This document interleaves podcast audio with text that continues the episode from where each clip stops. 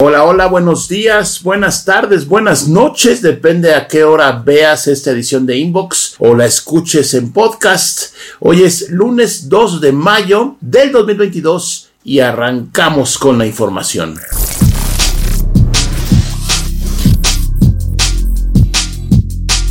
Así es, estamos en Apple Podcast, en Google Podcast, en Spotify, en todos lados. Ahí puedes consultar las ligas en mis cuentas abajo de este video si lo estás viendo en YouTube, etcétera. Pero bueno, pues mucha información en este inbox y muchas gracias por todos los views, likes y comentarios que le hacen a esta edición semanal con un intento de compendio de lo que pasa en la tecnología. Lo más importante, porque pasan muchas cosas, pero bueno, la idea aquí es rescatar lo más importante. Y bien, pues ya pasó el furor de la compra de Twitter por parte de Elon Musk. Em, pero pues ya lo tiene, ya es de él, ¿no? Y ahí hay algunas pláticas, elucubraciones ideas, sugerencias de lo que va a hacer Musk con Twitter, porque él ha dicho que no necesariamente busca la lana, pero yo creo que sí, porque aparte debe la mitad, o sea, de los 44 mil millones, recuerda que pidió prestados 22 mil em, y puso el 22 mil, pero vendió acciones de Tesla para ponerlos, bajó la acción de Tesla, está, está, está complicado este asunto de Twitter, pero por supuesto está muy interesante. ¿Qué piensa hacer? Bueno, por supuesto quiere cambiar, obviamente, el esquema comercial. Hoy puedes poner tweets promocionados, pagas una campaña y tu tweet aparece con una leyenda que dice tweet promocionado. Con eso puedes generar trending topics, etcétera, etcétera. ¿Qué va a hacer ahí? Seguramente ampliar la oferta comercial, va a tener seguramente más versiones de anuncios, ¿no? Tal vez, no sé, eso es cosa de imaginárselo por ahí, como se verían en tu feed de Twitter, si es que lo usas, por supuesto. También quiere eliminar algunos puestos de trabajo, quiere, ya sabes, recortar, ¿no? Nuevo patrón. A ver, ¿tú qué haces? no, ahora le vas tú, tú haces lo de los dos, etcétera, etcétera. En eso, pues mucha suerte para la gente que conocemos y conozco que trabaja en Twitter México por lo pronto. Ojalá y no llegue ahí los tentáculos de Elon Musk. Eh, también quería cambiar las oficinas del lugar. En fin, una gran cantidad de, bueno, más bien, una moderada cantidad de cambios que eh, él pretende por supuesto, meterle a Twitter para que deje dinero o deje más dinero, porque la empresa finalmente tiene un negocio, por ahí tiene algunas ganancias, no son muy altas, pero obviamente le está acostumbrado a muchos ceros en los cheques. Bueno, en las transferencias, yo no sé los cheques. Así es que, pues todo está por eh, escribirse. Por supuesto, el primer punto, el más importante, es el asunto de la libertad de expresión. ¿Qué va a hacer Elon Musk? No se va a convertir en un libertinaje. Quién sabe, también por ahí mencionó que ya tiene listo el nuevo CEO o el director general de la compañía, el que va a chambear todos los días ahí. Ya veremos qué pasa con toda esta telenovela de Twitter. Y bueno, pues llegó a mis manos este estudio de la firma TITS, esta compañía que se dedica a comercializar espacios en Internet, de la mano con GWI, que es otra compañía consultora. Lanzaron este estudio que está pues interesante, mira. El estudio es global, se, hizo en 17 mercados o 17 regiones o países y eh, preguntó la intención de compra de smartphones en México en este caso, en el caso de México. Primer dato interesante, el 59% de propietarios de celulares en México piensan renovar o comprar un teléfono celular en los próximos 12 meses. O sea, el 60% de la gente piensa, no que lo vaya a hacer, pero piensa cambiar su celular en los próximos 12 meses. De ahí tenemos hombres 54%, mujeres 46%, rango de edad entre 25 y 34 años es el 30%, el rango más alto y obviamente el rango más bajo entre 45 y 54. Pues si la gente dice, no, este, este, está bien, ¿para qué lo cambio? Todos hacen lo mismo, está muy complicado, etc. Em, aquí también habla de los ingresos, el NCE o el nivel socioeconómico alto, el 47%, el medio 38% y bajo 13%. Eso es totalmente lógico, ¿no? También acá dice el porcentaje de compradores potenciales que planean renovar o cambiar su teléfono celular. 81% en los próximos 6 meses, 19% en los próximos 6 a 12 meses. Ese es sumando los porcentajes. Ok, esto está interesante. Factores importantes para la decisión de compra. Ok, el 38% que tenga precio bajo o precio atractivo. El 48% diseño innovador. Eh, pues todos son iguales, ¿no? Realmente cambia un poquito que las cámaras, que dónde están, pero realmente sigue siendo un rectángulo con un vidrio enfrente y unas cámaras atrás. Pero bueno, el 48% busca garantía y servicios post-venta. ojalá sea cierto, muy importante. El 58% busca que tenga un hardware innovador. Está bien. Y el 61% paquete de promociones. Esto yo creo que debe ser con los planes de las operadoras, ¿no? Que compras el teléfono, lo pagas en un año o dos años, ahí con abonos eh, chiquititos, etcétera. El 68% consideran importante ayudar al medio ambiente. El 70% pagan más por un producto eco-friendly. Eh, 76% prefieren consumir marcas socialmente responsables. Pues sí, prefieren, pero ya a la hora de ir a la tienda, yo creo que la historia es un poquito diferente. El 59% busca información para la adquisición de un teléfono celular. El 61% se enteran de los celulares por medio de publicidad en prensa en línea en específico en noticias y revistas. Y el 92% que encontraron información por medio de prensa en línea consideran cambiar de marcas de teléfono. Esto está como raro, ¿qué es prensa en línea? ¿Qué es? ¿Son los sitios en línea de los periódicos o qué es prensa en línea? ¿Quién sabe? Ahora, comparado con otros países y regiones, pues México resulta que somos bien gastalones. Mira, 89% en México y la India buscamos cambiar el teléfono. En Brasil 84%, Polonia 81%, Emiratos Árabes 79%, Egipto 77%, España un 73%, Italia 71%, eh, Rumanía, Alemania, Arabia Saudita 68%, Francia 66%, Reino Unido 64%. Curiosamente ahí no está, por ejemplo, Estados Unidos, ¿no? Que es el principal mercado. Bueno, en volumen no, pero es un mercado muy importante. No está en este estudio de TITS. Que te lo presento porque se me hizo interesante lo que están mostrando aquí. Eh, y bueno, aquí lo más interesante es leer tus comentarios. Y bueno, este, esta, esta combinación de audífonos, bocinas, manos libres, está muy interesante. Se trata del Neckphone 3. Eh, es un producto, como puedes ver en, el video que, estás, que estamos mostrando, y si estás oyendo yo te platico, son unos audífonos de diadema o de casco, ¿no? Así, normalitos, así a simple vista. Pero cuando te los quitas de los oídos, los pones abajo en tu en tus hombros por ahí y los volteas, se convierten en bocinas. Está interesante, porque de repente ya te hartaste de tener aquí los audífonos, te los bajas y son las bocinas. Ahora, ellos mencionan que es una tecnología en donde no vas a hacer así, si por la calle vas oyendo tu musicota ahí, la que tú quieras, pues que no se va a oír mucho alrededor de ti. Una tecnología por ahí mencionan alemana, que eso no tiene nada que ver, es una tecnología em, que dice que el sonido lo, lo, concentra, digamos, en un área muy pequeña, que es tu cabeza, obviamente, y luego también es un equipo manos libres, ¿no? Para que tomes y recibas llamadas de ahí, etcétera. Está interesante, está, está interesante. Habrá que ver, por supuesto, uno, cuánto cuesta, obvio. Dos, cómo es la calidad del sonido en el modo bocina. No sé, eh, porque finalmente no son bocina, no son otras bocinas, o bueno, no sé, creo que no. Las mismas que te escuchas cuando te ponen los audífonos en los oídos o en las orejas. Eh, no sé, está, está interesante. Neckphone 3 Ahí puedes ver el video. Te dejamos la liga para que veas el video. Es un proyecto Kickstarter.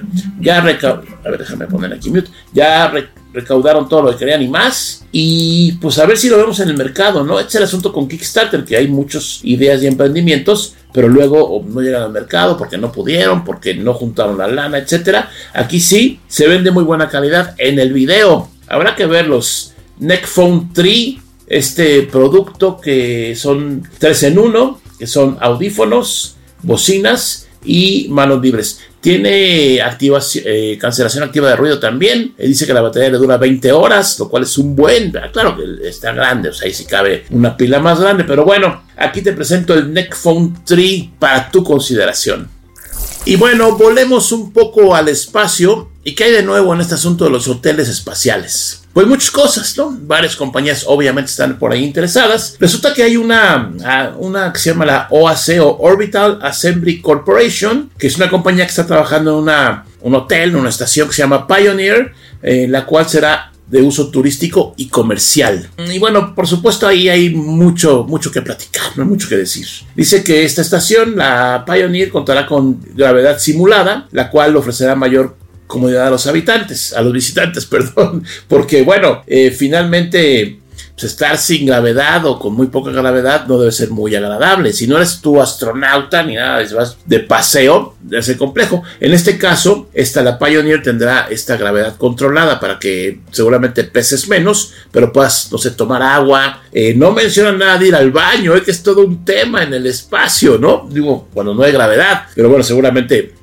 Igual hasta el baño le quitan la gravedad por completo. O sea, te, metes al baño, te picas un botón y ya, te sientas eh, directamente. Pero bueno, no sabemos eso. Eh, la estación, esta Pioneer, tendrá forma de un anillo, usando la arquitectura Gravity Ring, eh, la cual pues permite tener la movilidad que se menciona, así la, gravedad controlada a los pasajeros. Ahora, esto está planeado más o menos para el 2027. No falta nada, ¿eh? O sea, cinco añitos. No, sí, cinco años. No es nada, cinco años. Ahora, yo me pregunto, ah, por supuesto, aquí el costo más elevado sigue siendo el boleto de avión, ¿no? O sea, el boleto de cohete, porque se ha bajado mucho el precio, ya eh, SpaceX tiene los, estos cohetes reutilizables y todo lo que tú quieras, pero a nivel usuario final, a nivel voy a darme una vuelta al espacio, pues es muy caro todavía. Eso tenderá a bajar, me imagino, y habrá más competidores. No estará eh, SpaceX de Elon Musk solita, obviamente, ¿no? Muchos quieren entrarle al negocio y tienen el dinero y tienen la tecnología. Aquí el asunto es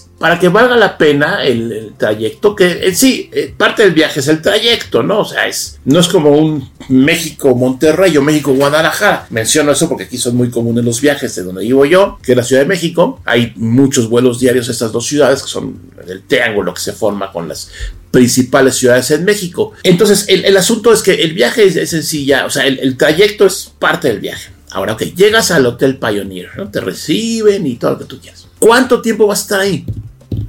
O sea, ¿qué vas a hacer? Porque no puedes salir a ningún lado. ¿Qué estarás? ¿Dos, tres días? ¿Cuatro días? ¿Una semana? Hay que pensarlo, ¿eh? Imagínate por un momento que el costo del boleto está caro, pero no, que no, sea pagable, ¿no? O sea, es una cosa cara, pero suponte que te puedes subir a, la, a esta hotel espacial. Llegas, una semana. ¿Qué haces? Debe ser muy grande el hotel para que te puedas entretener, eh, explorar, eh, hasta divertir un poquito allá, porque pues, no puedes salir, o sea, no, no hay forma de que salgas a dar la vuelta, o vayas a conocer el pueblo, o, tomes ahí en tu terraza el sol, que pues, está complicado, ¿no? Tiene muchos detalles yo creo que es un hecho que este asunto de los hoteles espaciales va. 2027 se me hace muy cercano. Yo creo que todavía le va a faltar un poco más. Pero bueno, la información más reciente del turismo espacial. Y en la encuesta de la semana, ahora esta encuesta la hice aquí en, en, YouTube, el canal de YouTube. Si estás viendo este video, están aquí en YouTube. Y pregunté de estos últimos unboxings que he publicado, ¿qué teléfono te late más? ¿Cuál te gusta más? ¿Y cuáles son los últimos unboxings? Bueno, OnePlus 10 Pro, Honor X8, Redmi Note 11 Pro y Oppo Find X5 Pro. Ok, ¿cómo están los resultados? Número uno, el OnePlus 10 Pro por mucho 43%, casi la mitad. Después el Redmi Note 11 Pro, un 30%. Luego el Oppo Find X5 Pro con 18% y al final el Honor X8 con un 10%. No son equipos que se comparen, unos son gama alta, otros son gama media, pero finalmente aquí es cuál te late, cuál te gustó más, ¿no? Si tuvieras el dinero para comprarlo, cuál te latería. Bueno, pues aquí están las respuestas. espera por ahí más encuestas que hago normalmente en Twitter, ahora también aquí en YouTube. Y bueno, pues seguimos. Y en la eterna guerra de exploradores, sabemos que Chrome de Google es el número uno por número de usuarios, pero no está solo. Ahí está, por supuesto, Edge de Microsoft, está Safari de Apple y todos los demás, ¿no? Sí, yo sé que hay muchos buenos y yo sé que tú tal vez usas uno muy bueno que se llama tal. Estoy de acuerdo, aquí estamos hablando de lo masivo.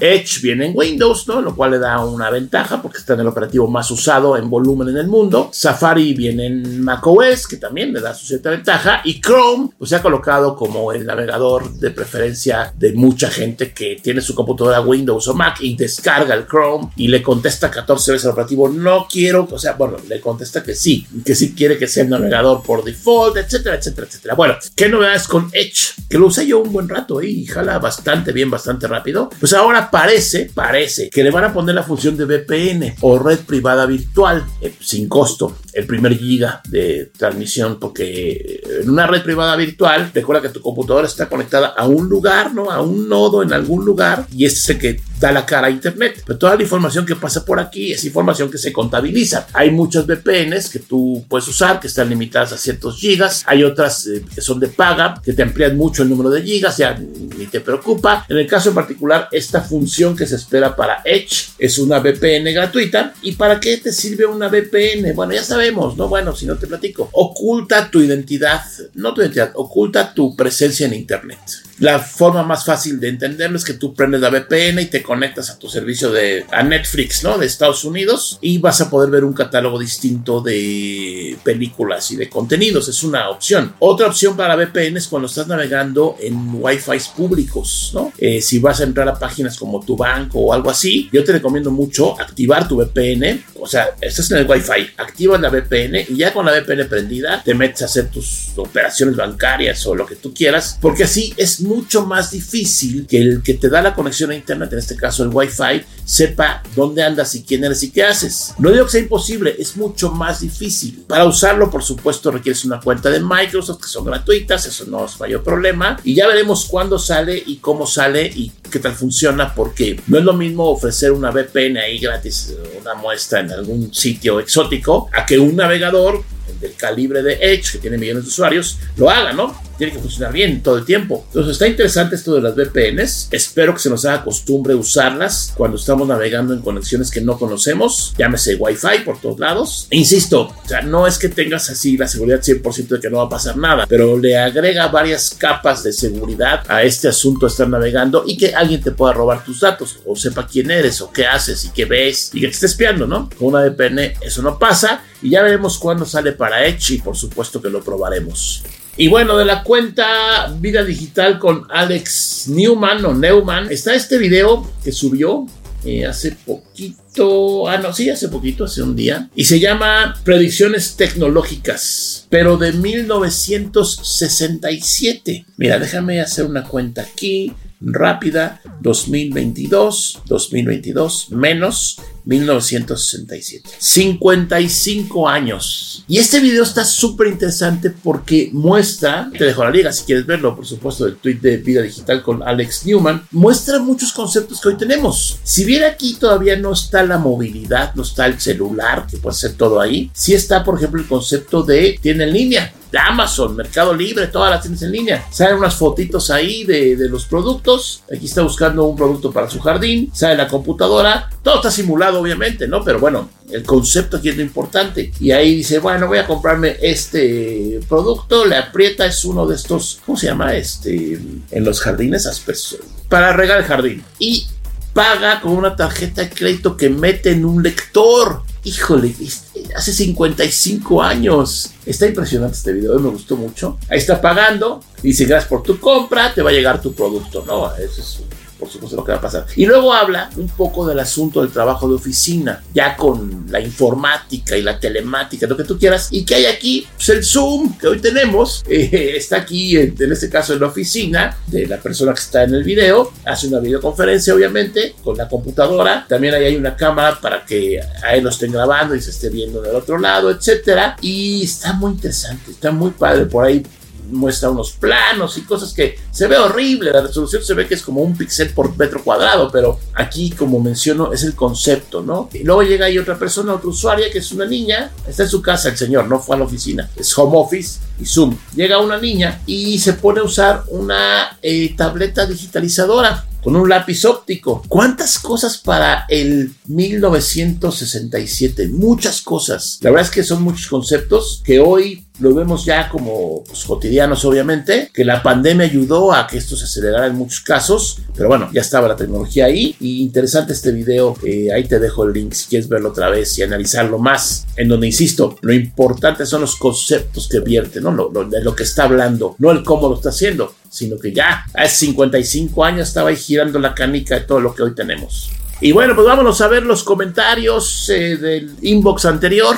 Iba a decir del tag, de costumbre. Dice Alberto Morales, Telcel homologado no solo se refiere a las bandas, sino que tengas Volte activo en tu línea, que eso es voz por LTE. Y esto por general, lograr activarlo sin haber comprado el equipo con ellos es un problema, ya que no te quiere aprovisionar el Volte tan fácilmente. Afortunadamente puedes contactar y meter la queja con el IFT por condicionamiento de servicios y te lo habilitan sin haber comprado el equipo en un distribuidor Interesante información. Gracias Alberto Morales. VIP, como siempre puntual en los inbox, ingeniero Matuk ya tiene su like. Gracias VIP. Así es, se necesita un plan 5G, ya sea 5G Plus, 5, 6, 7, etcétera. Yo trabajo en Amóvil Telcel, que es distribuidor autorizado. En estas sucursales, en estos puntos de venta, sin problema, se puede contratar un plan 5G. Es que en el inbox anterior, aquí te dejo en donde, bueno, el inbox anterior, te muestro cómo le pregunté a Telcel cómo estaba el asunto este de que si necesitabas una, un teléfono comprado a ellos directamente para poder usar 5G y me contestaron que no, que tenía que estar homologado y aquí nos comentan Alberto Morales que para que puedas prender o activar Volt en algunas ocasiones requieres pues precisamente, o sea, no lo hace de entrada y hay que moverle ahí y poner una queja, etcétera. Mau Razo, buenas noches Lord Matuk, gracias Mau. Lo conozco desde que iba en la primaria, hija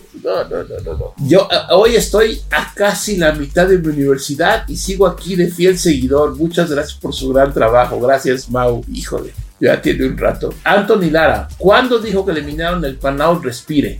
Anthony y, mucha gente que amablemente deja comentarios, pongan acentos, te lo pone solito el teléfono de la computadora. Dice, primero Anthony empieza con un signo de interrogación abierto, ¿no? Es una pregunta. ¿Cuándo dijo que eliminaron el Panout Respire? Yo lo traduje y dice Anthony, quiso decir, cuando dijo que eliminaron el Panout, coma, respiré con acento en la última E. Entonces, sí, gracias eh, Anthony, yo también respiré porque el panout era un dolor de cabeza, pero échale ojito ahí, hombre, a la redacción, a los acentos, no pasa nada, no hace daño y, te entiendes a la primera. Luis Eduardo Castellano Sandoval, Inge, de verdad, desde que mi teléfono detecta la red 5G, mis datos no duran nada. Está raro, ¿no, Luis Eduardo? ¿Por qué no checas ahí que está consumiendo más datos, no? Porque solo que tengas un plan 5G es cuando va más rápido. Si no contrataste un plan 5G, la velocidad es la misma, entonces está raro Dice Alex, muy buen video, muy buena edición del video y los temas estuvieron geniales el pasado inbox. Ingeniero Matuk, ¿qué pasó con la neutralidad de la red? Creo que no ha pasado nada relevante con este tema y más con la pandemia. Se difuminó el tema. ¡Wow! Con lo de Tesla sí, en ocasiones la inteligencia artificial puede no ser tan precisa. Saludos, ingeniero. Gracias, Alex. La neutralidad de la red es un tema que está ahí y como tú mencionas, ahorita mm, los últimos dos años nos ocupamos en otras cosas, pero ahí está, ¿eh? segurito que dentro de poco vuelve a surgir este asunto de la neutralidad de la red que tiene que ver con que no cueste más en vez de recibir cierto tipo de datos, sino que todo sea neutral. No importa que para qué tu internet, te cueste igual. Eh, la forma muy simple de explicar esto es, por ejemplo, si tu proveedor de internet te dice, ah, vas a ver este servicio de streaming, sí, por ver ese servicio de streaming vas a pagar extra.